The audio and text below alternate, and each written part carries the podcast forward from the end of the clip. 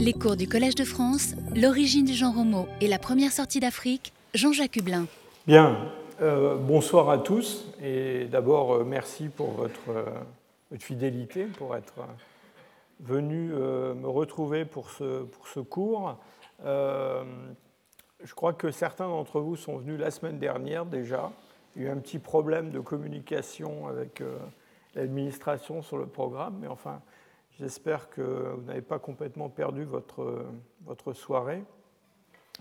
Euh, lorsque j'ai été euh, euh, invité à rejoindre le Collège de France pour enseigner dans cette, cette chaire de, paléanthropologie, le, le, contrat initial était de trois ans.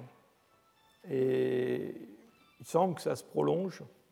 Et donc, euh, au cours des trois dernières années, en fait, euh, pour ceux qui ont suivi le cours, nous avons parcouru l'évolution, sinon l'évolution des hominines en général, mais en tout cas l'évolution du genre Homo.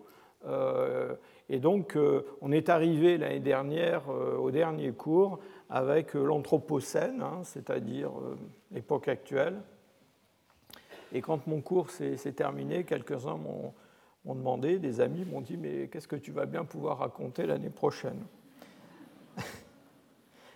Alors, ce que je voudrais faire justement cette année, c'est euh, vous parler d'évolution humaine, mais dans une perspective qui est très différente de, celle qui a été euh, la nôtre jusqu'à présent, et euh, qui est peut-être aussi pour vous un angle d'attaque, une perspective qui, est nouvelle, et j'espère que vous, n'en serez pas trop déconcerté. Et puis aussi, j'inaugure un, format qui est, un format nouveau, puisqu'on va avoir six cours. Ce ne sont pas six cours euh, hebdomadaires, vous avez vu dans le programme, ça s'interrompt de temps en temps. En particulier, la semaine prochaine, je serai sur le terrain au Maroc en train de chercher des fossiles. Et donc, on va se retrouver six fois pour euh, une heure et demie. Donc, j'espère que vous me supporterez pendant une heure et demie. Ça va être plus long que d'habitude. Et puis il y aura un colloque euh, au mois de juin qui, reprendra certaines des, thématiques dont on va, parler. Donc pour cette, euh, cette, année, je voudrais vous parler euh, d'énergie. Vous pouvez vous demander, dans le fond, c'est quoi le rapport entre l'énergie et l'évolution humaine? Et j'espère que d'ici le mois de décembre, je vous aurai convaincu que en fait, l'énergie, c'est la chose la plus importante du monde, y compris pour l'évolution humaine et pour, euh, euh, pour l'évolution même des, organismes en général. Cette énergie, c'est l'énergie évidemment qui est, consommée par notre, notre, organisme pour différentes fonctions, mais c'est aussi l'énergie que nous extrayons de l'environnement pour, pour faire d'autres choses, et on aura l'occasion d'en parler. Et ce que nous allons faire dans ces, ces six cours, c'est dans le fond, explorer des, fonctions différentes et voir comment euh, les hommes euh, gèrent un peu l'énergie euh, pour satisfaire ces fonctions qui sont des fonctions biologiques et puis aussi parfois, encore une fois, des fonctions qui sont liées à l'environnement artificiel que les hommes ont créé autour, autour d'eux. Donc aujourd'hui, on va parler plutôt de la reproduction. Et avant de, se lancer dans la reproduction, si je peux dire, euh, je vais être obligé de, euh, vous présenter euh, quelques généralités. J'espère que ça ne sera pas trop fastidieux, mais disons qu'il y a des, bases théoriques et puis des termes qu'il faut que vous connaissiez, sinon on ne va pas progresser de façon très, très, très claire. Et puis surtout, je crois que c'est peut-être possible de baisser un peu la, la lumière sur l'écran. Oui, voilà surtout, ce qui m'intéresse, dans le fond, c'est de, vous montrer comment euh, ces différentes espèces d'hominines qui ont existé euh, au cours des, sept euh, derniers millions d'années, puis surtout, en fait, le genre, genre Homo, c'est-à-dire, disons, les deux derniers millions d'années, comment, dans le fond, on a des, stratégies différentes qui se sont développées dans ces, ces différents groupes.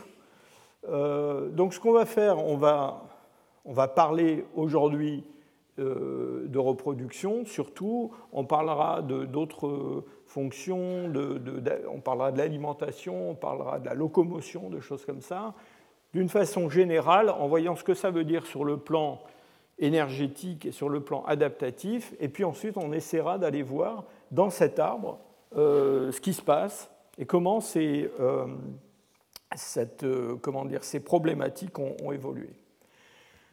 Alors donc, l'énergie, l'énergie qui est nécessaire à la vie sur Terre, eh bien, ça commence avec le Soleil, en fait. Hein, et c'est notre source d'énergie.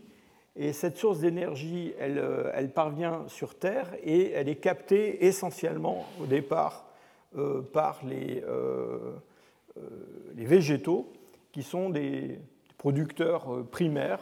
Et ces végétaux, euh, dans le fond, euh, grâce à des, mécanismes chimiques, grâce à la photosynthèse, vont être capables d'emmagasiner cette énergie sous une forme qui est une forme moléculaire. Et donc, ils synthétisent des, des molécules à base de, carbone notamment, qui sont des molécules complexes et qui, qui, dans le fond, emmagasinent cette énergie. Ces végétaux eux-mêmes sont consommés euh, par des, herbivores. Alors, avant de, quand même de continuer, je voudrais vous préciser que euh, ça, c'est euh, le schéma, je dirais, principal, le schéma essentiel. Il y a d'autres sources d'énergie possibles pour la vie que le Soleil. En particulier, il y a une énergie géothermique euh, et il y a des producteurs euh, primaires qui ne sont pas des végétaux, qui sont des bactéries, par exemple. Et on a des bactéries qui vivent euh, dans des eaux chaudes, en milieu sous-marin ou pas, dans, des environnements où il n'y a pas du tout de soleil, mais où il y a quand même une production de molécules organiques par des voies qui sont différentes de celles-là. Mais ça, c'est vraiment le schéma principal. Et puis alors, ces, consommateurs, ils vont être eux-mêmes consommés par des prédateurs euh, pas tous, mais enfin certains. Et il y a toute une série de, niveaux qu'on appelle euh, des niveaux trophiques. C'est une chaîne, je vais vous montrer ça dans un instant, euh, de, proies et de prédateurs. Et cette énergie, eh bien, elle va être transférée comme ça sur des niveaux trophiques de plus en plus élevés. Alors, à chacun de ces niveaux, ce qui se passe aussi, c'est qu'évidemment, il y a une partie de l'énergie qui est euh, dissipés autrement que par la consommation par des prédateurs. Euh, il y a des déchets qui sont produits par chaque niveau, puis il y a les animaux qui, qui meurent, qui se décomposent. Et donc il y a tout un, cycle, euh, de, en particulier qui met en jeu ce qu'on appelle des décomposeurs, qui vont, dans le fond, récupérer une partie de cette énergie qui va finir euh, dans l'eau et qui va finir euh, dans les plantes. Hein. Donc il y, a, un cycle comme ça de cette, de cette énergie. Alors voilà ces, niveaux euh, trophiques dont, je vous parlais tout à l'heure.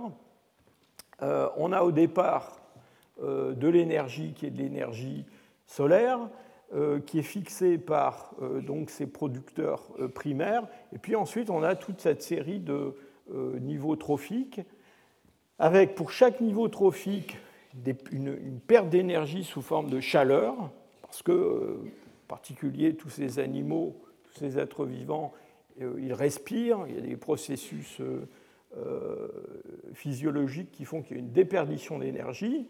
encore une fois, ils meurent, ils se décomposent, cette décomposition elle-même produit de la chaleur, donc il y a toute une partie de l'énergie qui, se dissipe comme ça mais il y a une partie de l'énergie qui est transmise d'un niveau trophique à l'autre. Et j'attire votre attention sur le fait que, bon, alors ça c'est un schéma un petit peu caricatural, mais euh, d'abord ce nombre de niveaux trophiques qui varie suivant les, milieux euh, en fonction de l'écologie. Euh, quand même, ce qui est, remarquable, c'est que en termes d'énergie de, qui est transmise d'un niveau trophique au niveau trophique suivant, eh bien, il y a une variation qui est une variation d'à peu près un ordre de grandeur.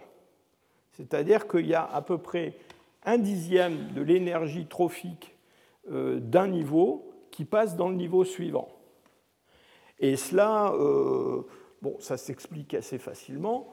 Euh, pourquoi? Bien Parce que comme je vous l'ai dit, il y a de l'énergie qui se dissipe sous forme de chaleur, il y a des, déchets qui sont produits par tous ces animaux, qui finissent par se, par se, décomposer. Et puis aussi, bon, toutes les souris de la Terre ne sont pas toutes mangées par des serpents. Hein. Donc il y en a quand même qui mènent leur vie de souris tranquillement et euh, dont l'énergie ne passe jamais dans le niveau trophique euh, suivant. Et donc euh, voilà, elles mènent leur vie de souris. Quand elles ont mené leur vie de souris, elles meurent, elles se décomposent, et donc cette énergie-là, elle ne passe pas dans le niveau suivant. vous voyez quand même que ici, sur ce schéma, on a cinq niveaux trophiques, et vous voyez qu'avec ces, cinq niveaux trophiques, euh, on passe d'à peu près 20 euh, 000 kilocalories par mètre carré par an produits dans un certain environnement. Au bout de cinq niveaux trophiques, on n'est plus qu'à 2 kilocalories euh, par mètre carré et par an. Et ça, ça explique le fait que, évidemment, plus on s'élève dans ces niveaux trophiques, et plus euh, les, animaux, les prédateurs en particulier qui se trouvent dans ces niveaux trophiques-là, eh bien, euh, vont avoir besoin euh, du, en dessous d'eux, dans cette pyramide, d'une quantité, d'une biomasse et souvent aussi d'un territoire qui est assez important. Et ça, ça m'amène à une autre notion, une notion très importante, cette perspective d'écologie euh, évolutionnaire, c'est la. Alors, c'est un terme qui est, beaucoup utilisé dans, le jargon professionnel en anglais, qui est le terme de carrying capacity, euh, qu'on peut traduire en français par capacité porteuse. Alors, il y a plusieurs euh, termes qui ont été proposés en français, on va garder celui de capacité porteuse. Alors, cette capacité porteuse, c'est quoi? Eh bien, c'est la taille maximum d'une population de n'importe quoi euh, qui peut vivre dans un milieu donné. Et vous voyez tout de suite que cette euh, capacité porteuse, elle va varier énormément en fonction des organismes, mais surtout en fonction des environnements. Euh, je vous ai pris ici deux exemples extrêmes. le premier, c'est la banquise de l'Arctique, euh, et puis le deuxième, le deuxième, ça a l'air d'être une île tropicale, en fait c'est le Portugal. Mais simplement pour vous dire qu'à la surface de la Terre, il y a des, milieux euh, dans lesquels la biomasse est beaucoup plus abondante euh, que, que d'autres. Hein. Et cette biomasse, c'est quoi? Enfin, ce qu'on appelle la biomasse, eh bien, c'est l'addition de tous ces, euh, cette biomasse qui se trouve dans tous ces niveaux trophiques, empilés les uns au-dessus des autres, euh, depuis les producteurs primaires jusqu'aux superprédateurs qui se trouvent au sommet de cette, euh, de cette chaîne. Non seulement, alors, il y a évidemment une, une, capacité porteuse qui est complètement différente dans ces deux environnements, hein, pour, en particulier pour des hommes. Euh, il y a un autre aspect euh, qui est important aussi à, considérer dans cette euh, comparaison entre ces deux environnements, c'est qu'indépendamment de la température, de la, végétation, plutôt de l'absence de végétation dans, dans certains cas, il y a aussi le fait que dans les zones arctiques, on a une nuit polaire qui dure plusieurs mois et un jour polaire qui dure plusieurs mois aussi. Et donc on va avoir une variation de la biomasse qui va être euh, assez spectaculaire entre l'été et l'hiver, et en particulier euh, dans le milieu marin, dans les zones euh, arctiques, polaires, eh bien, il y a un accroissement très important de la quantité de plancton marin, tout bêtement parce qu'il fait jour absolument tout le temps.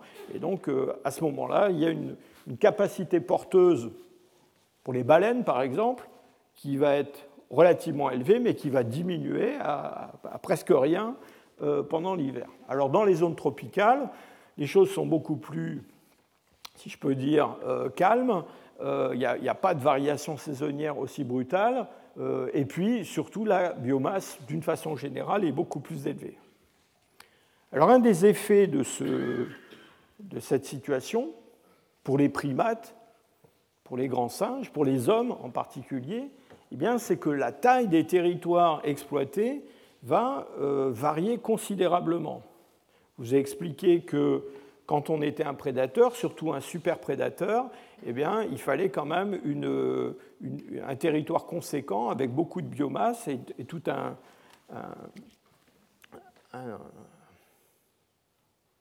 échelonnement de ces, euh, niveaux trophiques.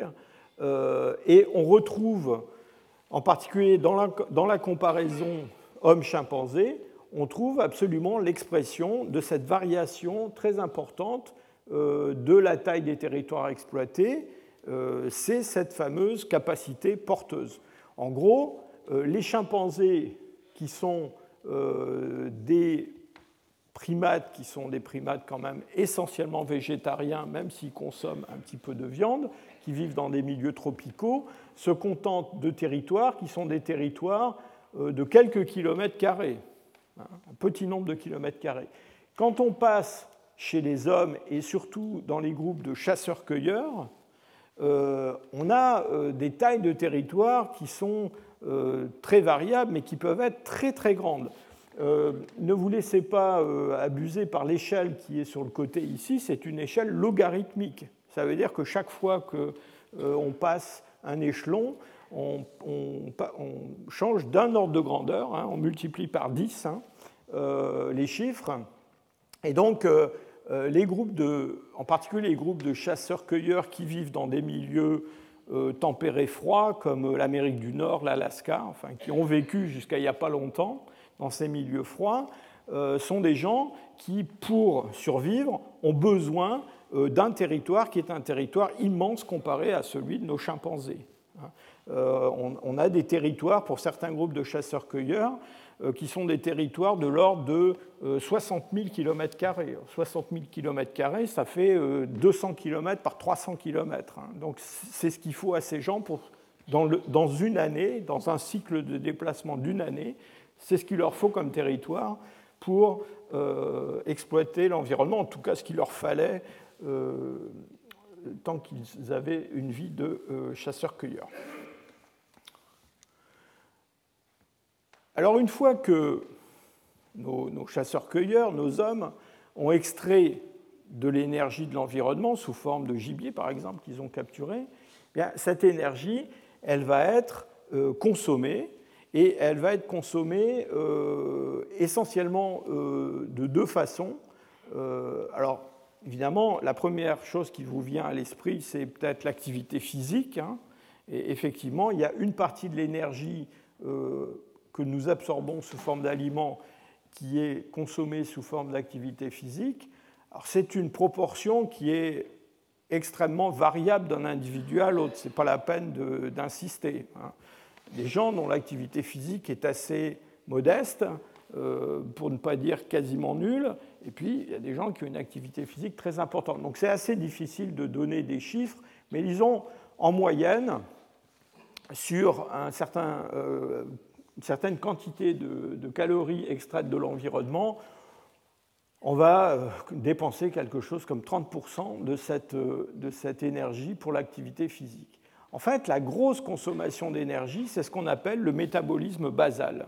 Et le métabolisme basal, c'est quoi? Eh bien, c'est l'énergie qui est nécessaire à votre corps pour rester en vie. C'est-à-dire, c'est l'énergie que euh, vous dépensez quand vous êtes euh, au repos, assis, sans activité physique, euh, simplement en respirant vous n'êtes pas en train de manger, vous faites absolument rien, et vous êtes dans des conditions de neutralité thermique, disons entre 20 et 25 degrés. Et à ce moment-là, euh, il y a à peu près 60% euh, de ce que vous avez mangé à midi qui est consommé par votre organisme, par vos, cellules. Alors vous voyez qu'il y a un petit 8% là, cette tranche verte, qui est de l'énergie qui est consommé en fait pour digérer les aliments. C'est ce qu'on appelle l'effet thermique de l'alimentation. Euh, pourquoi ben, Simplement parce que ces aliments dont vous avez besoin pour euh, alimenter votre métabolisme basal et vos, activités physiques, eh bien, ces aliments ne se transforment pas spontanément en énergie dès qu'on les met dans la bouche. Il faut euh, les mastiquer, il faut les digérer. Il y a tout un, processus de conversion en énergie. Et même si le bilan final, évidemment, est très très positif, il faut consommer de l'énergie pour ça, et c'est ce fameux effet thermique de l'alimentation. Alors on va voir maintenant ce qui se passe avec euh, ce métabolisme basal euh, à l'intérieur de notre corps, mais avant je voudrais insister quand même sur le fait que ce que je viens de vous montrer, je vous ai dit, c'est dans des conditions euh, de neutralité thermique, sans activité particulière, etc. évidemment, ça ne correspond pas de façon très réaliste à ce qu'est la vie réelle des, hommes, et en particulier, je reviens à mes, chasseurs-cueilleurs qui sont nos, ancêtres. Et donc, euh, toute euh, cette, extraction d'énergie de l'environnement et cette consommation d'énergie pour notre corps, elle va être modulée euh, en particulier par l'environnement artificiel que les hommes créent autour d'eux. En gros, les hommes, ils aiment bien la neutralité thermique. Hein. personne n'aime vraiment avoir froid, surtout froid comme ça. Hein. Euh, ou euh, très chaud. Et donc, euh, les hommes ont construit des habitats, ont développé toute une, technologie de vêtements, etc., pour, dans le fond, se rapprocher le plus possible de la neutralité thermique. Et ça, c'est à prendre en compte à côté de l'écologie. Et puis, on en parlera de façon un peu plus détaillée quand, dans deux ou trois semaines, quand on parlera de l'alimentation.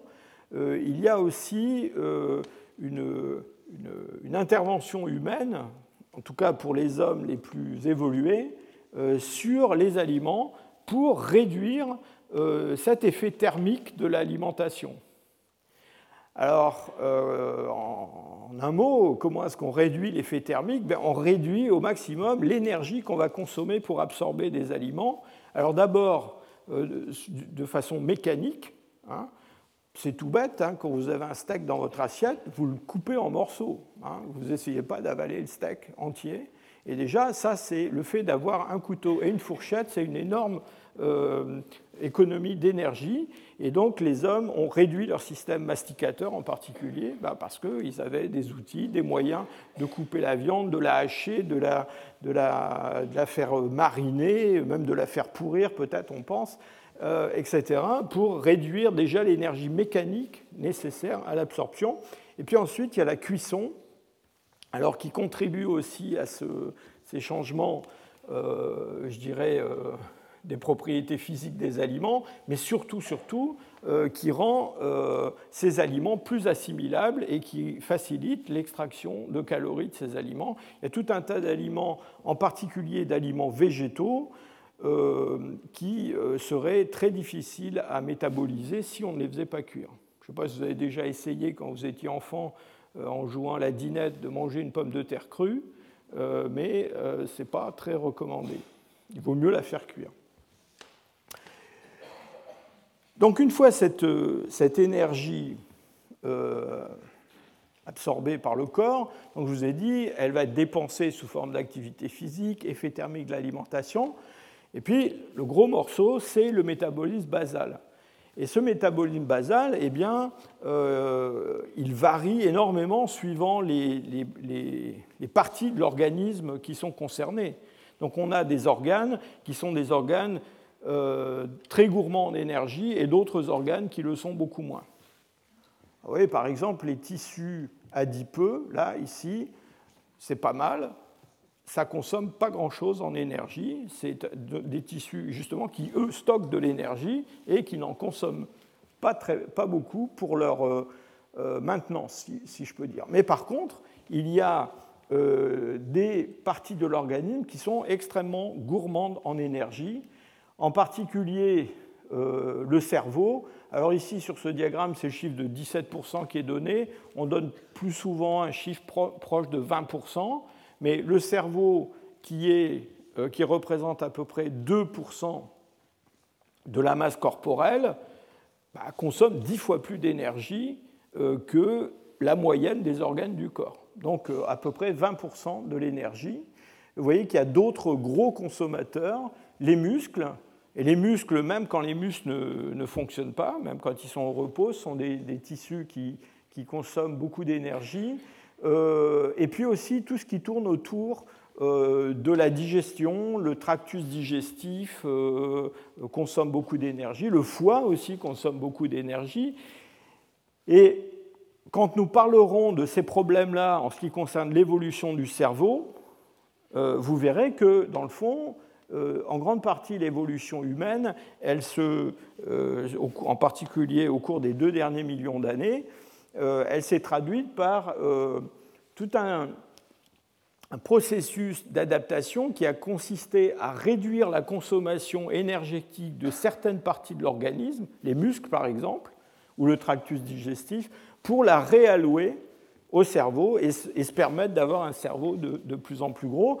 Le même diagramme euh, pour un chimpanzé ou un gorille montrerait une, portion violette euh, pour le tractus digestif beaucoup plus importante et euh, en, en opposition une, partie destinée au cerveau beaucoup plus réduite. Alors voilà donc notre, organisme, notre organisme humain qui est euh, comment dire, en mesure de, fonctionner, qui extrait de l'énergie de l'environnement. Et cette énergie, en fait, au cours de la vie, elle va être allouée à des grandes fonctions. Alors quand je parle de grandes fonctions, je ne vous parle plus d'organes à l'intérieur du corps, mais dans le fond, de fonctions qui rendent la vie possible.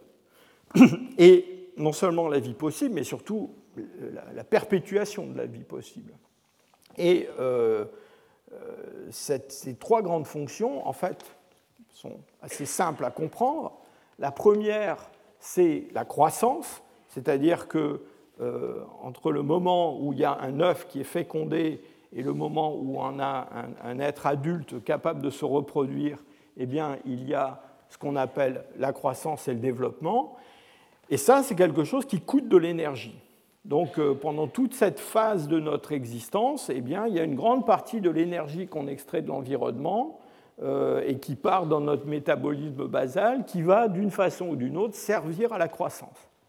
Et puis ensuite, euh, quand un être devient mature, adulte, eh bien, à un moment donné, il va bien falloir qu'il se reproduise. Et cette reproduction, ça coûte. Hein. Alors, ça n'a pas l'air, mais ça coûte la reproduction, hein, euh, de différentes façons. Euh, j'ai un ami qui disait que ça coûtait de l'argent même. Euh, et puis il y a une troisième, une troisième fonction qui est, qui est très importante, c'est la réparation. Alors on parle en anglais, on parle de maintenance. Je me suis rendu compte qu'en français, ce n'était pas toujours évident à comprendre, donc je préfère parler de réparation. Euh, c'est quoi la réparation? Eh C'est-à-dire que euh, notre corps, une fois qu'il s'est développé, qu'il a grandi, eh bien, il s'abîme. Il s'abîme au niveau cellulaire, euh, l'ADN s'abîme, des tas de choses s'abîment. Et donc, il y a tout un mécanisme d'entretien, de, réparation constante du corps. Et ça aussi, ça coûte de l'énergie. Et dans le fond, on peut regarder l'adaptation des organismes euh, de façon euh, très très haute, hein, c'est-à-dire sans s'intéresser spécialement à leur anatomie, à leur, euh, alimentation, à leur locomotion, des choses comme ça, comme simplement, dans le fond, des stratégies différentes d'allocation d'énergie à ces différentes grandes fonctions. Et c'est ce qu'on appelle la théorie des histoires de vie, alors là encore, c'est la traduction d'un anglicisme. Hein. En anglais, on parle de life history. Alors quand on parle des histoires de vie, il ne s'agit pas de l'histoire de nos vies à tous. Hein. Il s'agit, dans le fond, de cette, de, cette, modélisation, de cette théorisation de, des stratégies d'allocation d'énergie à ces différentes euh, fonctions. Donc euh, voilà comment ça se passe, euh, j'allais dire un peu plus dans le détail. Euh, je vous ai expliqué qu'il y a une extraction d'énergie de l'environnement, qui, donc, qui est produite par des, producteurs primaires, et donc cette énergie, elle est extraite par l'organisme. Il y a une partie de cette énergie qui va être stockée, en particulier chez nous, sous forme de, de, gras, enfin sous, de matière grasse. Euh, alors, bon, on la, met de côté, mais elle va être consommée à un moment ou à un autre. Enfin, on espère qu'elle va être consommée. Elle devrait être consommée à un moment ou à un autre. Et donc, euh, c'est quand même quelque chose qui, à un moment donné, va se retrouver dans le, dans le circuit. Pendant la euh, première partie de la vie jusqu'à l'âge adulte, dans le fond, l'essentiel de l'énergie, si je peux dire, va être investi dans la croissance parce que c'est ce qui est vital, c'est ce qui est important. Il faut devenir adulte pour pouvoir se reproduire et euh, produire les générations suivantes. Et une fois la croissance euh, terminée, euh, donc quand on passe à l'âge adulte, alors là, il va y avoir cette fameuse activité physique dont je parlais tout à l'heure, mais surtout ces deux grandes fonctions de reproduction et de maintenance, de réparation. Alors, je vous ai dit que la reproduction, ça coûtait. Euh, d'abord, ça coûte de façon différente euh, pour les mâles et pour les femelles, et ça, ça varie aussi d'une espèce à l'autre. Euh, chez les mammifères, les mâles produisent beaucoup plus de gamètes que les, femelles. et puis ils font des tas de trucs, vous savez, les, cerfs qui se battent par exemple, ça coûte de l'énergie aux cerfs hein, de se battre. Hein. Euh, et puis, il faut produire des bois pour se battre. Et les bois, euh, ça coûte de l'énergie aussi. Hein. Donc tout ça, euh, ça se paye hein, d'une façon ou d'une autre. Donc il y a un, coût de la reproduction qui n'est pas juste produire des gamètes et les placer au bon endroit. Hein. C'est tout un comportement qu'il y a autour de ça. et puis alors, la maintenance, donc vous ai expliqué, bon, c'est essentiellement ce métabolisme basal, euh, il faut se défendre contre des agents pathogènes, donc il y a des, réactions immunitaires, il y a la réparation des cellules, il y a la réparation de l'ADN. Tout ça est, euh, est, en, jeu. Alors quand on regarde le monde animal autour de nous, eh bien on se rend compte qu'il y a des, stratégies adaptatives très diverses qui ont été euh, mises en œuvre par différents organismes pour allouer de l'énergie à ces différentes fonctions. Et le, la valeur adaptative, le, succès reproducteur, si vous voulez, le, on pourrait dire simplement le succès euh, de chaque espèce, en fait, dépend euh, en grande partie de cette stratégie. Alors, dans le, dans le monde animal, en particulier euh, autour de nous, il y a des stratégies absolument extrêmes qui ont été euh, mises en œuvre. Là, je vous montre deux photographies qui sont deux exemples très différents. Alors l'éphémère, tout le monde connaît ça, c'est un insecte euh, qui, a, qui, fait quelques centimètres, qui euh, produit des larves qui vivent dans le milieu aquatique. Ces larves, elles vivent pendant plusieurs mois, voire plusieurs années dans le milieu aquatique, jusqu'au jour où elles vont se métamorphoser en adultes, ce qu'on appelle un adulte. Et euh, cet adulte, eh bien, il va vivre seulement quelques heures. Il n'a pas de tube digestif, il n'a pas euh, d'appendice masticatoire ou quoi que ce soit, ça lui sert à rien, parce que l'investissement d'énergie dans la maintenance, c'est zéro. Et toute l'énergie de ces adultes va être investie dans la reproduction. Et une fois qu'ils se sont reproduits, c'est terminé, ils meurent, ils ne servent plus à rien, ils se reproduisent une fois et c'est fini.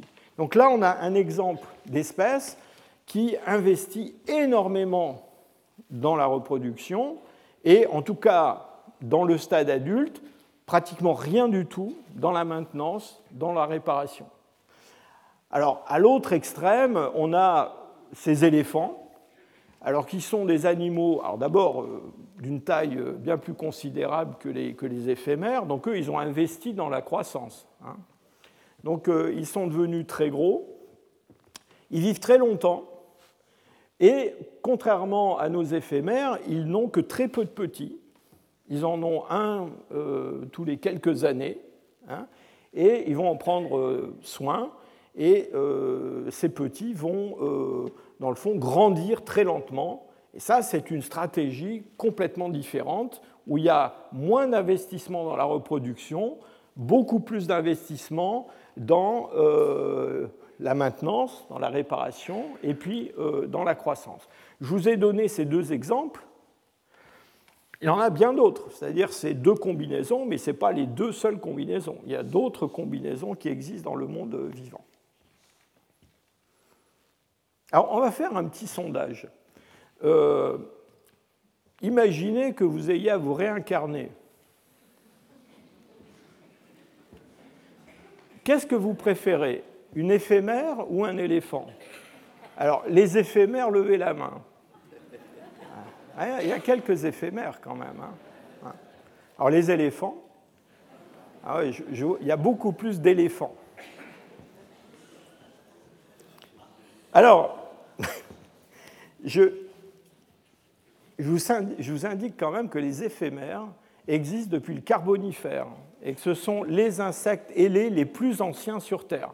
Donc, les éphémères s'en sont pas mal sortis quand même. Hein. Mais vous avez quand même raison, en fait. Et, la raison, la raison, c'est que, dans le fond, quand je vous dis il y a des stratégies différentes euh, d'allocation de l'énergie à différentes fonctions, ben oui, mais tout le monde n'a pas à sa disposition la même quantité d'énergie. Et donc ça, ça explique le paradoxe euh, suivant, c'est-à-dire que les gens qui ont des voitures de luxe ont aussi des grandes maisons. Hein. Et, et ce n'est pas parce qu'ils ont choisi d'avoir plutôt des grosses voitures que des, grosses, des grandes maisons, ils veulent les deux. D'accord? Et ils veulent les deux. Donc, en fait, si vous vouliez vous réincarner, plutôt qu'un éléphant, je vous conseille de vous réincarner dans un homme riche. Et, euh, et, c'est, enfin, évidemment, c'est une blague, mais euh, ce que je veux vous dire simplement, c'est que euh, ce, dans, ce, jeu d'extraction de l'énergie et de réallocation à différentes fonctions, eh il y a des espèces qui ont des capacités d'extraction de l'énergie qui sont bien plus grandes que, les autres. Et, donc, ça leur permet d'avoir les voitures de luxe, les grandes maisons et tout le reste. Hein. Et, dans le fond, quand vous avez choisi l'éléphant, inconsciemment, vous avez quand même choisi une espèce qui est capable euh, d'extraire pas mal d'énergie de son environnement par rapport aux éphémères. Et, les hommes, alors eux, sont des super champions de l'extraction d'énergie. On va avoir l'occasion d'en reparler euh, plusieurs fois il y a un aspect euh, qui, est important à garder en tête dans toutes ces euh, discussions sur les, théories de l'histoire de vie, c'est l'aspect temporel. C'est-à-dire que quand je vous dis qu'une euh, espèce investit plus dans la reproduction, ou plus dans la croissance, ou plus dans la réparation, ce n'est pas seulement quantitatif à un temps donné. Hein ce n'est pas seulement le nombre de petits, par exemple, qu'on produit. C'est aussi quelque chose qui se mesure dans la durée. Et si j'ai pris euh, deux, deux, espèces euh, théoriques hein, euh, qui ont, en termes de, dire, de, métabolisme basal, d'adaptation, une grande similarité, et simplement, vous voyez qu'il y en a une qui met beaucoup plus longtemps à devenir euh, sexuellement mature et à se reproduire. Et donc, euh, celle-là, euh, l'espèce A, en fait, si on considère non pas seulement l'énergie à un moment T, mais l'énergie cumulée dans le temps pour l'investissement dans la croissance, eh bien, c'est une, une, espèce qui investit beaucoup plus dans la croissance et moins dans la reproduction que l'espèce B. Alors, les, biologistes qui s'intéressent à l'évolution et qui essaient de comprendre euh, comment ces différentes adaptations fonctionnent s'intéressent à un grand nombre de, traits adaptatifs Et on pourrait en lister énormément, mais je vous en ai listé sept qui sont vraiment importants et on va discuter de certains d'entre eux. Dans ces modèles adaptatifs à des histoires de vie différentes, il y a d'abord la taille à la naissance qui compte énormément. C'est-à-dire qu'il y a des espèces qui donnent euh, naissance à des petits, très nombreux, de toute petite taille, et puis il y a des espèces qui donnent naissance à très peu de petits, mais qui sont de plus grande taille. Puis il y a aussi même des espèces qui donnent naissance à très peu de petits et de toute petite taille. Vous avez vu le petit panda à la télévision. Euh, enfin, on avait du mal à le voir même euh, au départ. Donc la taille à la naissance, c'est quelque chose qui est, qui est très important. Ensuite, il y a le nombre de petits euh, et puis aussi le, le, sexe ratio, le nombre de, mâles par rapport au nombre de femelles. Alors, chez les hommes, normalement, c'est à peu près moitié-moitié, mais il y a des espèces où ce n'est pas du tout moitié-moitié. Ça peut être un sexe plutôt que l'autre, et ça peut être un sexe plutôt que l'autre en fonction des conditions de l'environnement, en particulier la température, par exemple les crocodiles euh, pondent des œufs qui vont donner des mâles ou des femelles en fonction de la température moyenne euh, de, comment dire, de maturation de ces œufs. Alors, les poissons euh, font des choses encore plus extraordinaires. Ensuite, il y a le mode de croissance, c'est-à-dire la, la, durée de la croissance et puis tout ce qui se passe comme changement pendant cette croissance. Est-ce que c'est une croissance qui est rapide au début et puis plus lente plus tard? Et on va en parler en particulier pour les hommes. Il y a l'âge à laquelle un individu peut commencer à se reproduire et quelle est sa taille à ce moment-là? Alors, ôtez-vous de l'idée qu'il faut forcément avoir la taille maximum adulte pour se reproduire. En fait, ce n'est pas vrai. On peut, il y a des espèces, et même les hommes peuvent se reproduire sans avoir atteint leur taille euh, adulte maximum. Ensuite, il y a euh, l'investissement reproductif en fonction de la taille euh, et de l'âge. Donc ça peut varier. On peut, j'allais dire, vouloir se reproduire plutôt quand on est un jeune adulte. Mais enfin, il y a des messieurs que ça ne dérange pas de se reproduire quand ils sont plus du tout des jeunes adultes, par exemple. Donc ça, change. Euh, ensuite, on va parler de choses plus tristes, mais la mortalité en fonction de l'âge et de la taille, et puis la longévité, c'est quelque chose aussi qui est très important. Donc il faut prendre tout ça en compte pour comprendre, dans le fond, le modèle adaptatif d'une espèce en particulier, et puis euh, des hommes euh, pour ce qui nous intéresse. Alors, je vous ai montré tout à l'heure euh, mes, éphémères et mes, éléphants. on distingue, enfin, les, gens qui s'intéressent à l'écologie évolutionnaire et aux théories d'histoire de vie, euh, euh, deux modèles extrêmes. Mais encore une fois, j'insiste sur le fait que ce sont deux modèles extrêmes, mais qui ne sont pas euh, les seuls qui existent dans la nature. Alors il y a une stratégie qu'on appelle la stratégie R. Alors ce R vient de reproduction rate, excusez l'anglicisme, c'est-à-dire le taux de reproduction. Donc là, ce sont des des, espèces dont la stratégie, dans le fond, euh, c'est d'avoir un grand nombre de petits. Hein. Et donc c'est ce fameux euh, taux de reproduction qui est important dans ces espèces. Ce sont des espèces euh, qui ont tendance à, grandir assez vite, alors pas forcément pour atteindre des grandes tailles, mais disons qu'elles arrivent assez vite à la, maturation, à la maturité sexuelle. Elles se reproduisent donc à un âge qui est très jeune, elles ont une vie courte en général, donc euh, une fois que la reproduction est faite, euh, euh, souvent elles ne vivent pas très longtemps. Elles ont un grand nombre de, petits à la fois. Ça, peut être dans certaines espèces, je ne parle pas des mammifères, hein, mais ça peut être des, dizaines de milliers, voire des centaines de milliers de, descendants. la reproduction n'est enfin souvent, pas toujours, mais dans les cas extrêmes, la reproduction est relativement peu fréquente, rare. Hein. Euh, et il y a une forte mortalité, en particulier des petits qui sont produits. Et alors, ces petits qui sont produits, enfin, ça peut être des œufs, ça peut être des petits, il y en a beaucoup, mais euh, personne ne s'en occupe. En particulier, les parents s'en occupent pas. Et donc, euh, en gros, c'est statistiquement, euh, on espère que euh, sur cette grande quantité de petits, il y en a qui vont survivre. Alors, ce modèle, cette stratégie R, elle est souvent adoptée par des espèces qui vivent dans des milieux qui sont des milieux instables, des milieux imprévisibles. Alors quand je dis des milieux instables ou imprévisibles, sont des milieux instables ou imprévisibles, des milieux à risque au moment de la reproduction. Hein. Euh, pensez par exemple à une tortue marine. Bon, la tortue marine, elle ne vit pas dans un milieu qui est spécialement imprévisible. Hein. Euh, l'océan, euh, les récifs coralliens ou même le milieu pélagique, c'est un milieu qui est assez prévisible.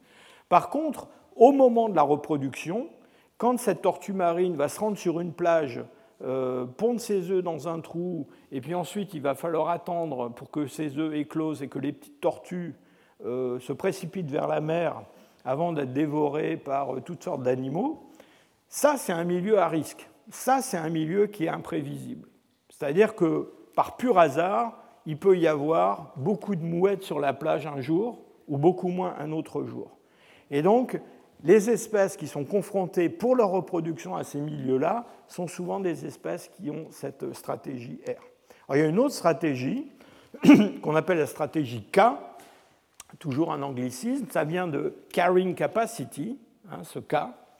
Euh, alors, ces, lettres R et K sont des lettres que les écologistes utilisent, euh, je ne parle pas de l'écologie politique, hein, euh, que les écologistes utilisent dans des, formules hein, pour euh, mesurer la, en tout cas, en, particulier les, pressions de sélection qui peuvent s'exercer. Alors, la stratégie K, c'est une stratégie qui est complètement différente. C'est une maturation qui est très lente, avec une première reproduction qui est tardive, une longévité des individus qui est, qui est assez, assez, longue, des petits qui sont peu nombreux, euh, avec euh, une, période de reproduction possible euh, qui est assez longue pour chaque individu, une, survie élevée des petits et des soins donnés par les parents. Donc ça, c'est les éléphants. Hein. et puis c'est nous. Hein. Donc les hommes sont, si je peux dire, des, des, super cas. Hein. Ils sont à l'extrême de, de ce type adaptatif. Et au moment de leur reproduction, au moment de leur reproduction, en général, sont des espèces qui se trouvent dans des milieux qui sont relativement euh, prévisibles et qui sont des milieux qui présentent un risque faible. Alors les hommes peuvent vivre dans des milieux qui sont des milieux risqués, mais en tout cas, en général, ils s'arrangent quand ils se reproduisent euh, pour garder leur progéniture dans un environnement justement qui est débarrassé au maximum du risque. Alors, ce qui est important, c'est que non seulement ces deux modèles ne sont pas deux modèles uniques, il y en a d'autres qu'on ne va pas détailler parce que sont assez loin des hommes. Euh, surtout, ce qui est important, c'est qu'il y a un continuum en fait entre le modèle stratégie R et le modèle stratégie K. Donc, il y a des espèces qui trouvent des compromis euh, différents. Euh, vous avez ici sur ce, petit schéma à droite euh, différentes espèces et vous voyez ces chiffres sous chaque silhouette, c'est le nombre d'œufs fécondés par an pour chaque espèce.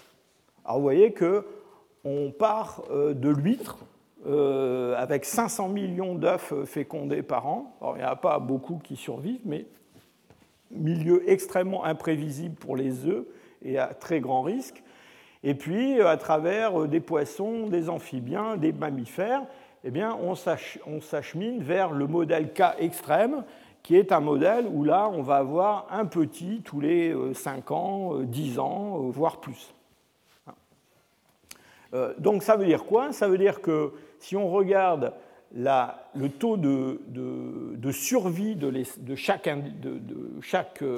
population, eh bien, on a dans le modèle K euh, énormément d'individus jeunes qui survivent, et puis euh, la mortalité va se faire sentir surtout sur les individus âgés, à l'opposé de ce qui se passe dans le modèle euh, R, où là, on a une mortalité très très forte des jeunes, et puis ensuite, eh bien, ça va se calmer, et puis la mortalité va baisser chez les, les adultes d'âge avancé.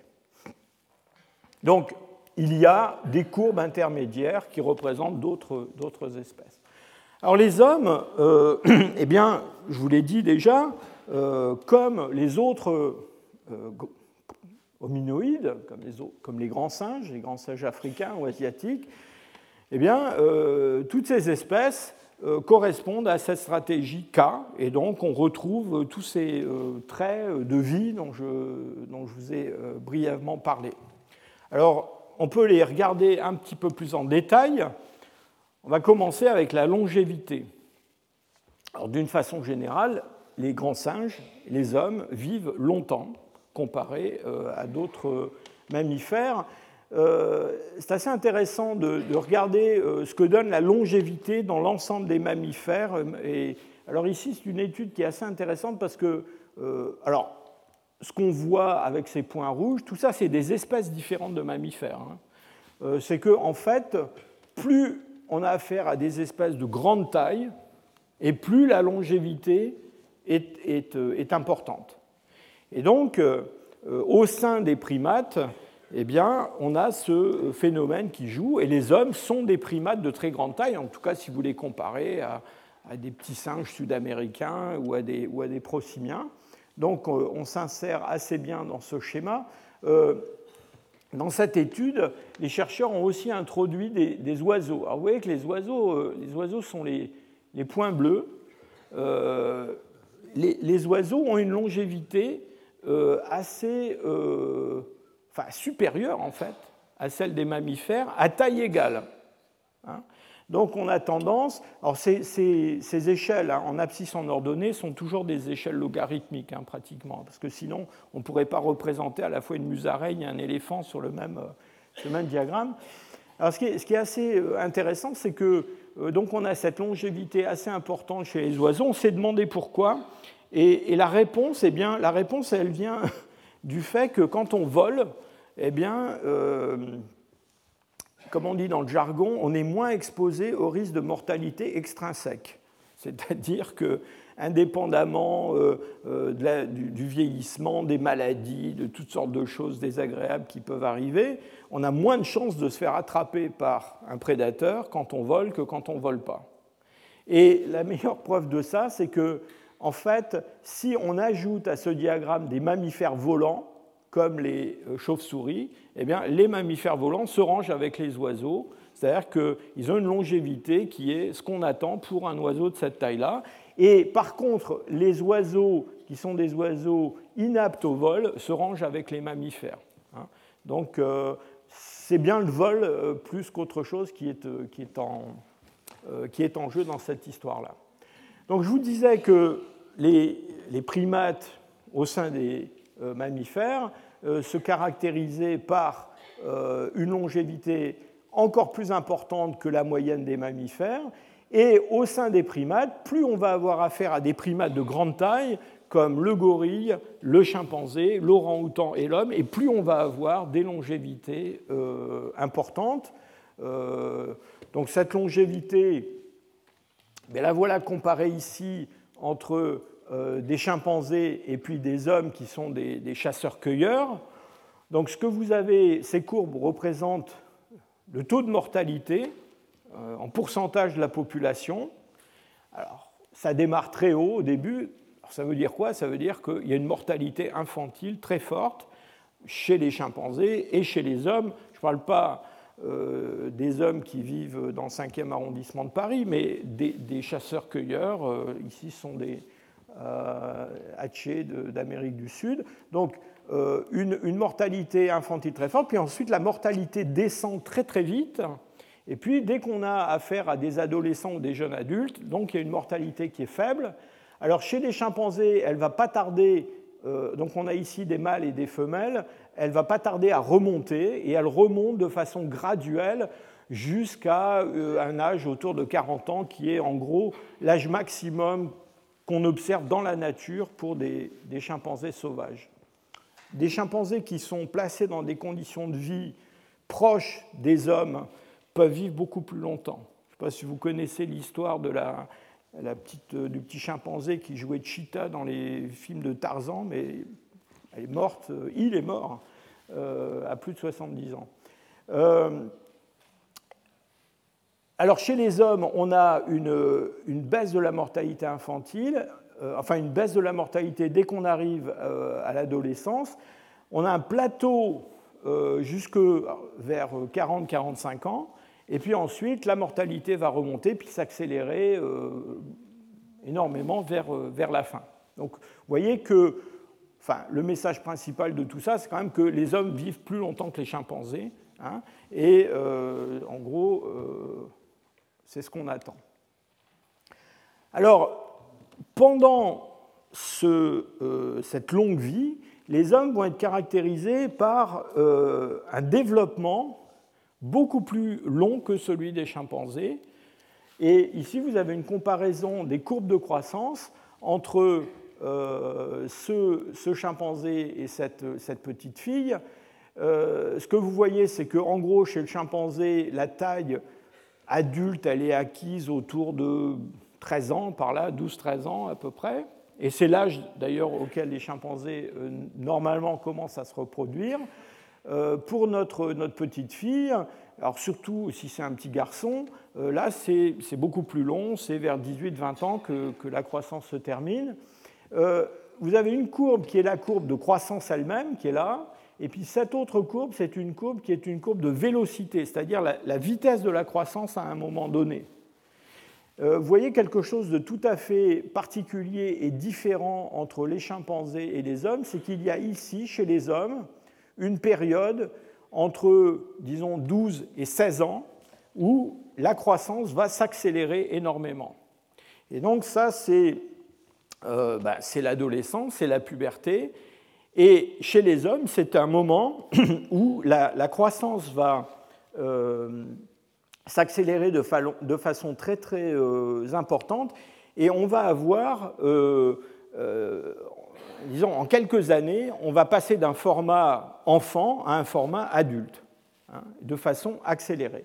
Cette phase d'adolescence, avec cette accélération de la croissance, euh, on pense que c'est un caractère qui est particulier aux hommes et qu'on retrouve de façon beaucoup moins marquée chez d'autres espèces d'hominoïdes, euh, le chimpanzé par exemple. Alors concrètement, euh, pour en revenir aux hommes, ça veut dire quoi? Ça veut dire qu'on a une croissance qui est une croissance séquentielle, hein. c'est-à-dire qu'on revient à ces problèmes de, coût. Hein. il y a un coût à la croissance, je vous ai expliqué ça au début, euh, au cours de la vie, une grande partie de l'énergie extraite de l'environnement, elle est investie dans la croissance. Et en particulier, au début de la vie, c'est le cerveau, dont on va parler la prochaine fois, qui est le plus gros consommateur euh, d'énergie pour sa croissance. Une fois que le cerveau a atteint sa taille adulte, euh, ce qui arrive autour de 5-6 ans. Il pas, sa maturation va continuer, mais sa taille est à peu près euh, atteinte, sa taille adulte. Euh, eh bien, il y a d'autres parties de l'organisme qui vont se développer de façon séquentielle. La dentition, la dentition, c'est aussi quelque chose qui coûte beaucoup d'énergie à développer. Donc, on développe une dentition, une dentition déciduale, puis une dentition permanente. Et puis, en fait, euh, chez les enfants, il y a une espèce de, stase, si je peux dire, où ils grandissent de façon assez lente, entre, disons, 4-5 ans et puis, justement, l'adolescence, une dizaine d'années, 11 ans. Et puis, quand ils vont s'approcher de la puberté, là, leur croissance va s'accélérer énormément. Donc on a une accélération de la croissance somatique, et puis ils vont rentrer presque tout de suite après dans la vie reproductive, ou en tout cas la possibilité de vie reproductive. Alors on s'est beaucoup interrogé sur euh, cette, histoire d'accélération de la croissance au moment de l'adolescence. Alors il y a deux explications. Une explication, c'est effectivement cette croissance séquentielle, c'est-à-dire cet investissement dans des, j'allais dire, la croissance de parties différentes de l'organisme. Il y a probablement autre chose surtout chez les garçons, vous vous souvenez que c'est surtout chez les garçons qu'on voit ce pic d'accélération, et qui est lié au fait que dans le fond, alors c'est vrai chez les hommes, on va dire primitifs, nos chasseurs-cueilleurs ou les ancêtres de nos chasseurs-cueilleurs, c'est vrai aussi dans d'autres espèces de, de primates, c'est que il y a une compétition entre les mâles qui est une compétition assez forte euh, pour l'accès aux femelles. Et cette compétition, ça peut être une compétition violente. Hein. D'accord? Et donc, euh, dans le fond, pour un individu, mâle surtout, qui s'approche de l'âge de la maturité sexuelle, eh bien, dans le fond, c'est un peu risqué de rester euh, entre le format enfant et le format adulte trop longtemps. Et donc, quand on s'approche de la maturité sexuelle, là, euh, j'allais dire pour des raisons quasiment de survie, il vaut mieux acquérir le format adulte le plus rapidement possible. Et donc, il y a une espèce de, croissance retardée, de croissance somatique, avant la puberté. Dès qu'on rentre dans la puberté, il y a une croissance accélérée pour atteindre le format adulte le plus rapidement possible. En gros, pour dire les choses un peu brutalement, c'est pour ne pas se faire casser la figure euh, parce qu'on tourne autour des filles. Hein, d'accord? Et donc, euh, il faut. Euh, voilà. Alors, quand on compare l'histoire de vie de nos chimpanzés et de nos, hommes, donc on voit effectivement qu'il y a une durée de la vie qui est plus grande chez les hommes, qu'il y a une entrée dans la vie reproductive qui est beaucoup plus précoce chez les chimpanzés que chez les hommes. Mais alors, il y a quelque chose qui est assez euh, intéressant et curieux, c'est que en fait, euh, la ménopause est à peu près au même âge chez les chimpanzés et chez les hommes, enfin chez les femmes. Et ça, ça veut dire quoi? Eh bien, Ça veut dire que, dans le fond, la, euh, la durée de la vie reproductive chez les chez les femmes, chez les hommes femelles, eh bien, elle est relativement courte par rapport à ce qu'on trouve chez les autres euh, primates. Et ça, c'est euh, quelque chose qui est un espèce de paradoxe euh, sur lequel on a beaucoup spéculé. Et vous allez voir qu'il y a des, explications adaptatives à ça. Alors, d'abord, ce qui est intéressant, encore une fois, de remarquer, j'insiste sur ce point, c'est que ce raccourcissement relatif de la période euh, féconde, c'est un raccourcissement, si je peux dire, euh, par l'avant, c'est-à-dire par l'âge de l'entrée dans la reproduction. Ce n'est pas un raccourcissement par une entrée plus précoce dans la ménopause. Hein. Et un des avantages de, cela, c'est que, euh, dans le fond, on va avoir euh, des, gens qui vont, enfin des, femmes qui vont rentrer dans la reproduction alors qu'elles sont, euh, j'allais dire qu'elles ont bénéficié d'un long développement, d'un soutien de leur environnement social et familial qui est très très prolongé, d'une éducation, hein, et qui sont, je dirais, plus susceptibles de donner vie à des enfants qui vont survivre que cette pauvre petite chimpanzé qui a 9-10 ans et qui va pour la première fois se reproduire. Hein. Et ce qui se passe chez les hommes, c'est que, enfin encore une fois chez les femmes plutôt, c'est que quand on compare donc la, fécondité, c'est-à-dire le nombre, en gros le nombre de, petits par, euh, par année, hein, et qu'on compare ce qui se passe chez nos femelles chimpanzés et nos, et nos femmes, eh bien, c'est que bien qu'on ait une période de reproduction à l'échelle de la vie qui soit plus courte chez les femmes, finalement, la fécondité, elle est plus élevée. Et, donc, on a une, une courbe qui s'étale sur une durée moins longue, avec un début qui est un début beaucoup plus tardif que chez les chimpanzés, mais ensuite, si je peux dire, on se rattrape parce qu'on a une fécondité beaucoup plus élevée que les chimpanzés. C'est-à-dire que par année, en moyenne, ces femmes qui vivent dans des populations euh, naturelles, on va dire, eh bien, elles vont avoir plus de petits au cours de leur vie que nos femelles chimpanzés. Alors comment est-ce que c'est possible?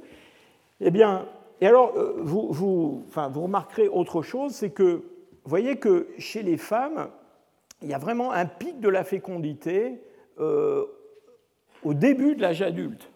Hein. Et, donc, euh, euh, ensuite, avec une décroissance. Alors que chez les chimpanzés, on a quelque chose qui est plus une espèce de plateau entre euh, l'entrée dans l'âge adulte et puis la, la, ménopause. On pense que dans le fond, les hommes ont été soumis à des pressions de sélection qui ont favorisé la reproduction concentrée sur quelques années au début de l'âge adulte. Et pourquoi on a cette concentration de la reproduction chez les femmes au début de l'âge adulte? Eh bien parce que c'est là qu'elles ont le plus de chances de donner d'une part euh, naissance à des enfants qui sont viables, qui présentent peu de risques, et pour elles-mêmes, c'est aussi la période de la vie qui est la période où elle court le moins de risques avec l'enfantement, alors que vous voyez qu'à euh, la fin, et ça, ça a été observé chez les chimpanzés en particulier, à la fin de la période reproductive, ça se complique. Alors comment est-ce que c'est possible d'avoir plus de fécondité en ayant une période reproductrice plus courte? Eh bien, les hommes ont, par rapport aux chimpanzés, une grande différence qui est l'âge du sevrage. Et l'âge du sevrage chez les grands singes est beaucoup plus tardif que chez les hommes. Euh, on a euh, chez les chimpanzés des âges, alors ça sont des diagrammes qui ont été établis à partir de, courbes isotopiques, hein, où on mesure en gros quel genre d'aliments les, petits chimpanzés euh, absorbent, combien ils, absorbent en particulier de lait maternel par rapport au reste. Et vous voyez que ces courbes, alors le sevrage, ce n'est pas ce n'est pas, pas, quelque chose d'abrupt, c'est une transition. Hein. c'est une transition qui dure assez longtemps. Mais enfin, elle dure assez longtemps, mais disons que chez les chimpanzés, le sevrage complet, c'est rarement terminé avant 4 ans, euh, voire un petit peu plus. Et ce chiffre peut être beaucoup plus élevé chez d'autres grands singes. Par exemple, chez les, les orangs-outans, on a des sevrages qui interviennent à 6 ans, voire plus tard. Et la grande différence avec les hommes, c'est que les hommes, eux, ont en moyenne, euh, dans des sociétés traditionnelles pré-industrielles, un sevrage euh, qui, euh, qui, commence autour de, de six mois, quelque chose comme ça, mais qui va se terminer beaucoup plus tôt et avec souvent un sevrage qui est fini autour de deux ans et demi, c'est terminé. Et donc à ce moment-là, ces femmes qui ont sevré leurs enfants leur, leur, leur bébé, eh bien, peuvent se reproduire à nouveau et avoir un autre enfant. Et ça, les chimpanzés eh bien, euh, peuvent pas le faire. Et donc l'intervalle entre les naissances est beaucoup plus court chez les hommes, dans ces populations pré-industrielles, qu'il n'est chez les autres grands singes. Alors, euh, ça a des implications de toutes sortes euh, dont on aura l'occasion de reparler, mais une des implications, c'est que les enfants humains euh, grandissent dans des, euh, des, fratries assez, peuvent grandir dans des fratries assez importantes. Alors que notre femelle chimpanzé, elle a euh, seulement un petit à la fois, et ce petit, elle, elle va s'en occuper jusqu'à ce qu'il soit complètement indépendant, capable de se nourrir par lui-même, et personne d'autre ne va s'en occuper. D'accord? Alors que les femmes ont des enfants d'âge différents qui cohabitent dans la même fratrie, et surtout, euh, elles sont euh, capables, si je peux dire, de convaincre les autres adultes de participer à l'entretien et à la nourriture de ces enfants. Et ça, c'est, si je peux dire, le coup de génie adaptatif des hommes que les autres grands singes n'ont pas euh, réalisé, c'est-à-dire que nous sommes, nous sommes, ce que l'on appelle des euh, reproducteurs coopératifs, c'est-à-dire que à l'échelle d'une vie, quand on regarde les transferts d'énergie entre les différents membres d'une famille, eh bien, on voit que dans le fond, cet enfant qui est en cours de croissance, il va être nourri par sa mère, mais assez vite, elle va partager ce fardeau avec euh, la grand-mère, le grand-père, le père, et d'ailleurs n'importe qui qui est capable de euh, fournir de l'énergie pour aider à la croissance, en particulier à la croissance du cerveau, qui est très coûteuse, de cet enfant. Il y a des études très intéressantes qui ont été faites qui montrent, toujours pareil chez nos chasseurs-cueilleurs, que par exemple, l'intervalle des naissances à l'intérieur d'une population varie en fonction de l'apport énergétique par les pères.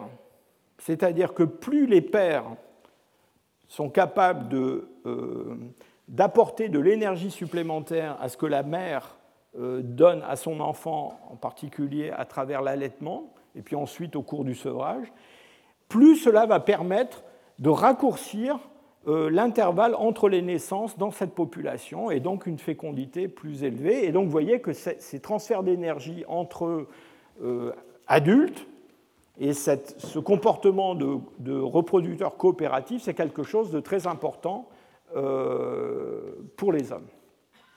Alors parlons maintenant de cette relation entre la fécondité et la taille. Alors, je ai des, diagrammes comme ça, il y en a énormément dans toutes les études sur l'histoire, les traits de vie et les, théories d'histoire de, vie. Euh, on a une relation, euh, vous vous souvenez qu'on a une relation entre la, euh, la, longévité et la taille des individus? Eh bien, on a aussi une relation entre la taille des individus et leur fertilité. Alors là, c'est une relation inverse. Vous vous souvenez de mes éléphants?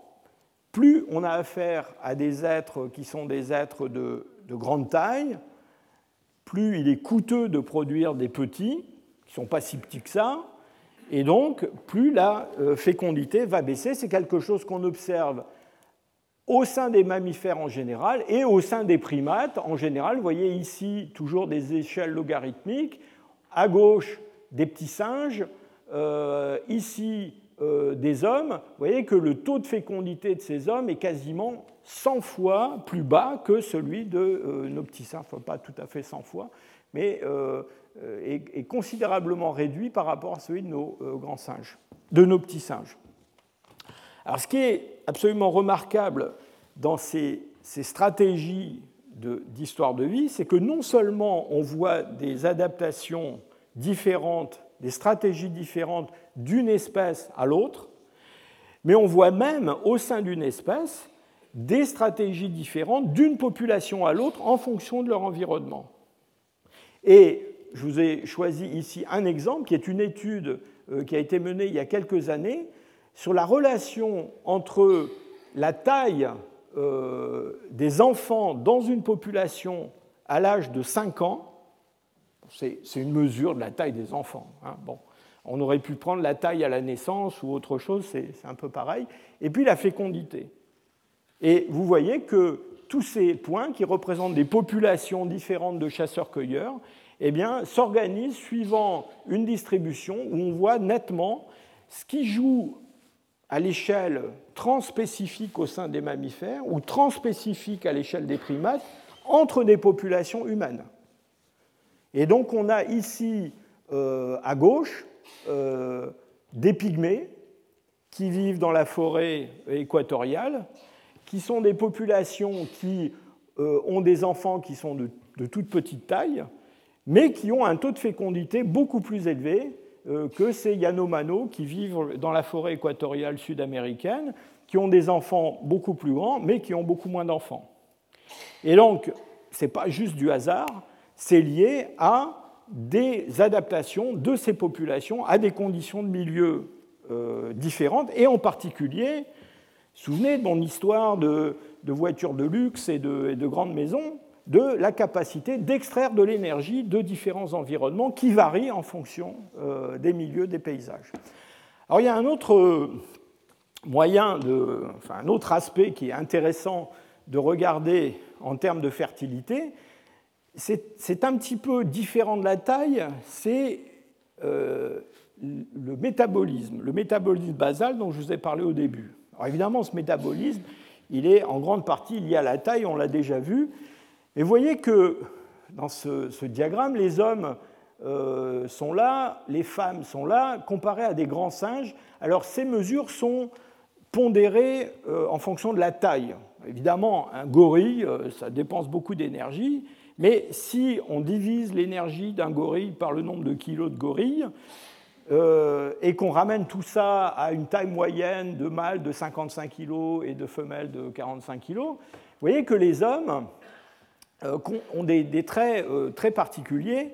C'est-à-dire qu'au sein des primates de grande taille, ce sont eux qui consomment le plus d'énergie. Alors, par leur métabolisme basal, mais aussi à cause de leur activité quotidienne. de leur activité physique. Enfin, la partie gauche du, diagramme est un peu triste. Jaune, c'est du, du, gras. Hein. C'est-à-dire que non seulement on consomme beaucoup d'énergie, mais on stocke beaucoup aussi euh, sous forme de, graisse. Euh, cette énergie, bon, vous allez voir que la fécondité varie avec ce métabolisme basal. Alors, ces chiffres qui peuvent vous paraître un petit peu euh, théoriques, on peut les ramener à quelque chose qui va peut-être être plus parlant pour vous. Un homme, c'est une ampoule de 100 watts, à peu près c'est-à-dire euh, la consommation pour le métabolisme basal et puis une activité, j'allais dire, normale du corps, ça correspond à la consommation énergétique de 100 watts. Si vous faites rien de particulier, si vous montez un escalier, 200 watts. D'accord? Euh, Donc, on peut voir les populations humaines comme des populations d'ampoules de 100 watts. Et on peut regarder quelle est la fécondité euh, de différentes espèces animales en fonction de cette fameuse consommation d'énergie. Et on voit une chose qu'on a déjà vue avec la taille, qu'on a déjà vue avec d'autres facteurs, c'est-à-dire que la fécondité diminue avec la consommation d'énergie. Plus on a affaire à des organismes qui consomment de l'énergie, moins ils vont avoir de petits. Toujours pareil, échelle logarithmique, donc on a les mammifères ici en bleu. Vous voyez que les primates sont encore moins féconds que les autres mammifères, hein, à consommation d'énergie égale. Pourquoi? Parce que ce sont des mammifères à grand cerveau, on va revenir là-dessus, et le cerveau, ça coûte cher. Nos chasseurs-cueilleurs, ils sont là. Donc ils sont au bout de la distribution euh, des, primates. Ils sont parmi les primates euh, qui sont euh, disons qu'une une fécondité assez faible, mais vous voyez qu'ils sont quand même au-dessus euh, de nos chimpanzés, euh, de nos gorilles, de nos orang-outans, à cause de notre histoire d'intervalle des naissances qui nous permet, si je peux dire, de rattraper notre, notre handicap de ce côté-là. Alors, ce qui, est, ce qui, est, intéressant dans cette étude de Moses et Brown, c'est qu'ils ont eu l'idée de prendre en compte non seulement le métabolisme basal ou l'énergie dépensée pour l'activité physique, mais aussi l'énergie dépensée, extraite de l'environnement et dépensée pour autre chose. Par exemple, faire cuire de la nourriture. Par exemple, avoir une mobilette ou une voiture ou prendre l'avion. D'accord? Et on peut mesurer tout ça et ajouter ça euh, au métabolisme basal et à l'activité physique. Alors là, inutile de dire qu'on est très très loin euh, des 100 watts. Hein. Euh, c'est-à-dire qu'on euh, a des populations humaines où la consommation par tête, par individu, dépasse les 10 000 watts.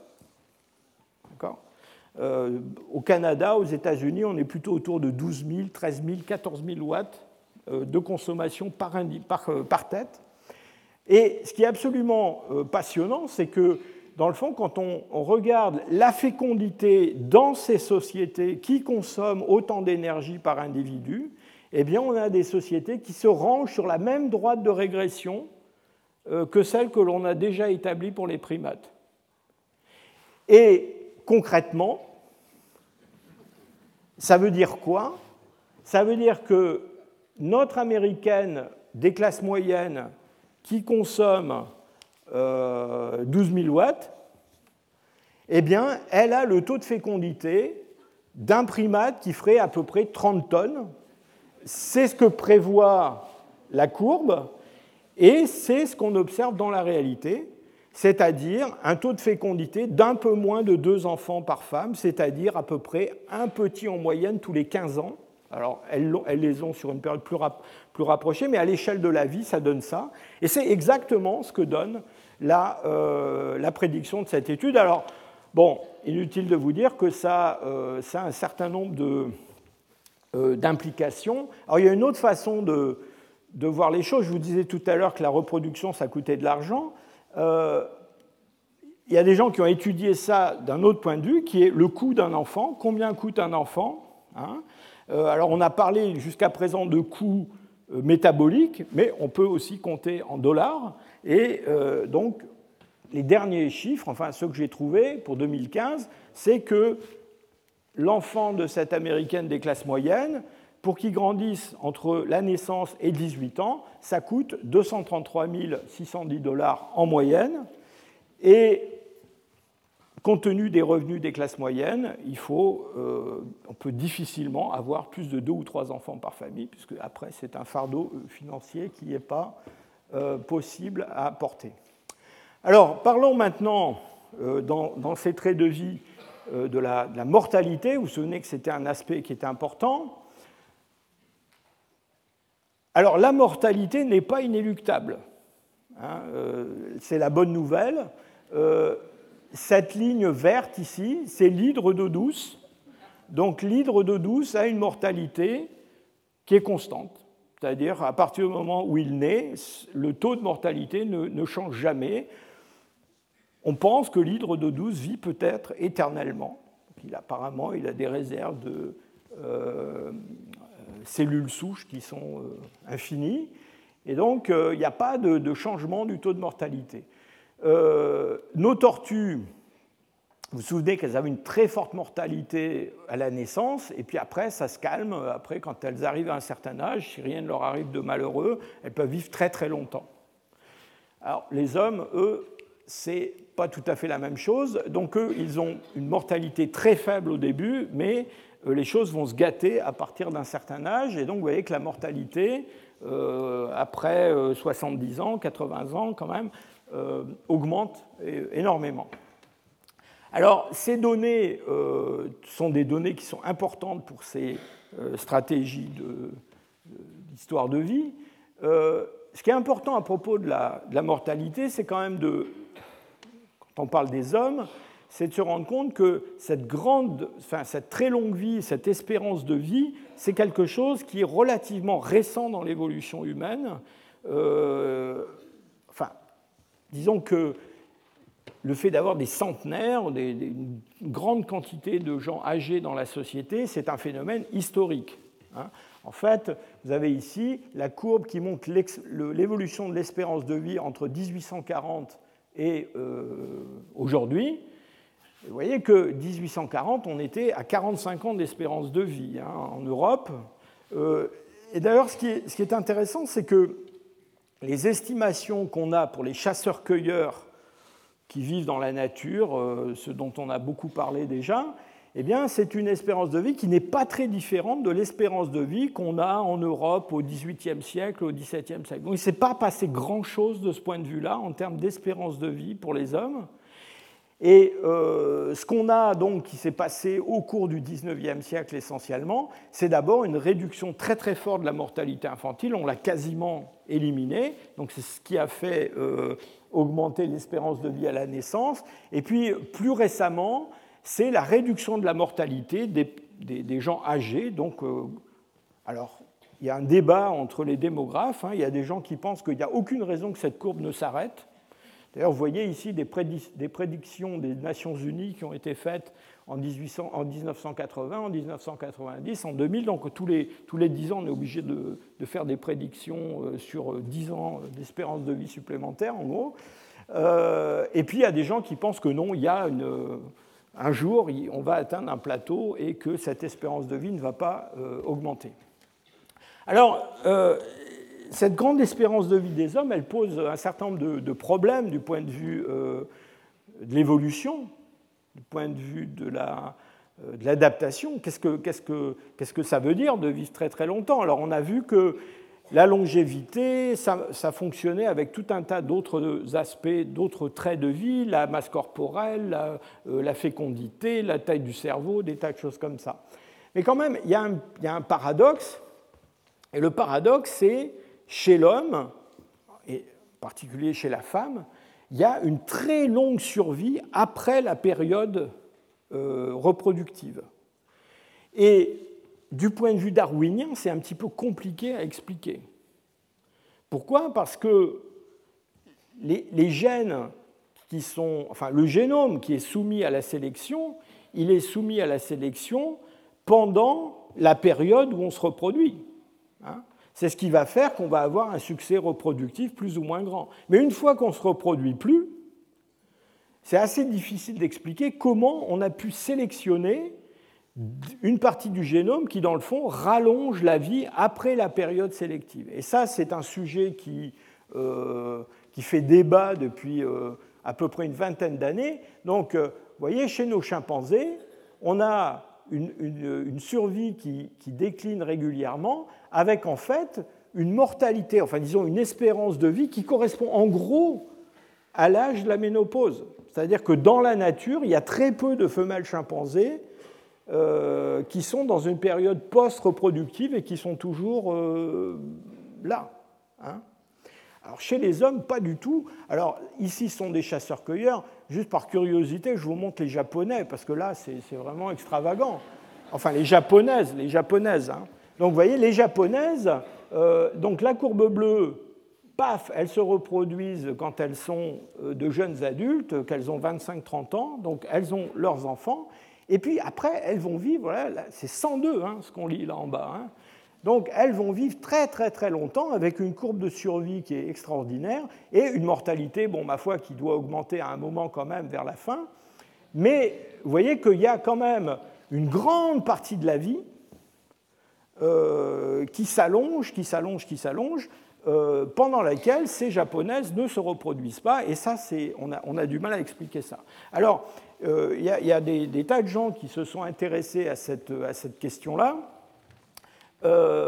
Une, des, comment dire, une des hypothèses qui a eu un énorme succès au cours des, des 20 dernières années, c'est ce qu'on a appelé l'hypothèse de la grand-mère.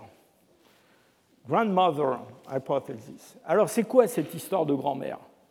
Eh bien, c'est l'idée que, en fait, les grand-mères évidemment, elles ne se reproduisent pas, mais elles accroissent le succès reproductif de leurs filles, parce qu'elles s'occupent des enfants de leurs filles. D'accord? Et c'est une, chercheuse américaine qui s'appelle Kristen Hawkes, qui est dans l'Utah, qui a étudié beaucoup euh, les Hadza, qui sont un groupe qui vit en Afrique de l'Est et qui, euh, sont des chasseurs-cueilleurs. Et chez ces Hadza, les hommes chassent, mais les femmes, euh, travaille drôlement et elle travaille à extraire des, tubercules du sol pour nourrir la famille. Et les grands-mères, les grands-mères creusent, d'accord? Et en creusant, en ramassant des tubercules, dans le fond, elles aident à la survie, au, succès reproductif de leurs petits-enfants.